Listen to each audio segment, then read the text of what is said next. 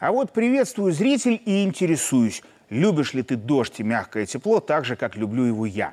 Ну, не в том смысле, что тогда погода прям-таки шепчет, хотя и это, конечно, тоже, а в том, что в мире нынче такая жара пошла во всех смыслах, что, кажется, самое время всем бы предподостыть, а потом не замерзнуть окончательно, чтоб одеваться и работать.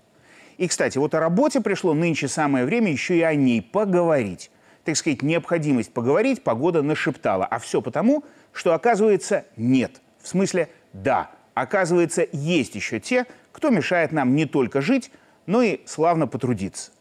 И самое неудивительное, что окопались эти самые «они» в Международной организации труда ровно по принципу, что охраняешь, что имеешь. И вот как раз там они на крайней своей сходке так получилось, что приняли про нас и для нас целую свою резолюцию, которая революции не сделает, но гнев рабочих масс и просто думающих людей вызвать может, вернее уже.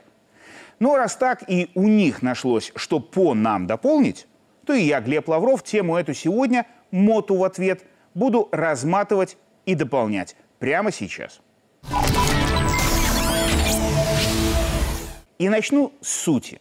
А она в том, что 111-я международная конференция по труду, которая имела тут место быть там, в самой работящей стране банкиров Швейцарии, кроме прочего, волю тамошних бюрократов, решила взять и отдельным пунктом нас вдруг обсудить и осудить и осудила. Замечу, не Британию, где последние полгода чуть не раз в месяц крупнейшая забастовка за десятилетие. И, конечно, не Францию, где всю весну рабочие и прочие, примерно три четверти граждан, пытались справиться с пенсионной реформой Макрона и проиграли. Про них трудовики бла-бла не потрудились. Но вот именно Беларусь чинушам в Швейцарии почивать на постах, конечно, спокойно не дала. Причем решение резолюцию накласть шло с самого их верха, в том числе лично от генерального директора мотовской конторы, первого африканского чиновника в этом кресле, тагалеста Жильбера Унгбо. А то до него там в основном американцы, да британцы, да французы были. Ну и раз он такой уникальный, то об этом деятеле чуточку поподробнее, чтобы гораздо попонятнее стало остальное вообще все. Так вот, Будучи еще очень молодым бухгалтером, Унгбо калькулировал, что работать на родине ему хочется не очень. И выехал учиться в Канаду, гражданство которой и получил. И где, как сказал он сам, он осознал свое предназначение. А заключалось оно в том, что Жильбер Унгбо стал международным бюрократом, в частности в структурах ООН при Кофе Аннане. То есть вот же совпадение именно тогда, когда организацию трясли самые мощные коррупционные скандалы – Впрочем, самые жаркие встряски Унгбо пересидел в кресле премьера Тога, а вернулся уже директором Международного фонда сельскохозяйственного развития при ООН, где его пятилетнее правление закончилось обвинениями со стороны сотрудников в управленческой несостоятельности, многолетних проблемах при принятии решений и бесхозяйственности.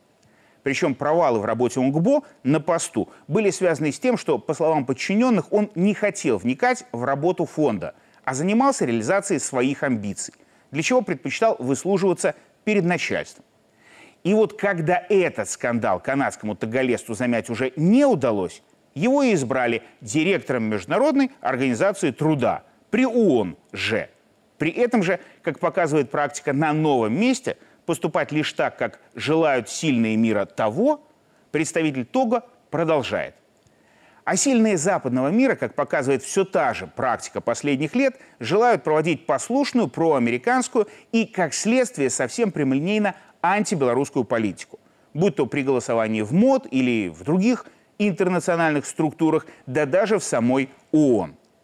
И вот до тех пор, пока эту традицию в ООН, МОД и прочих международных организациях на три буквы не изменят назревшие и перезревшие реформы, тема предвзятого отношения к нам и таких же резолюций будет продолжена. Ведь причина не любить суверенную и независимую страну у США априори останется неизменной, потому что мы намереваемся остаться страной и суверенной, и независимой. А значит, повод раскритиковать нас за труд и или за уклад исполнительные жильберы найдут. Для того их и избирают. А значит, и я, Глеб Лавров, с ними разбираться буду. И тему их к нам предвзятости просто так не оставлю и буду дополнять в любую погоду, а не только тогда, когда сама природа шепчет, что мне надо одеваться во все эфирное и поработать. Поработаем, братья. Чего уж.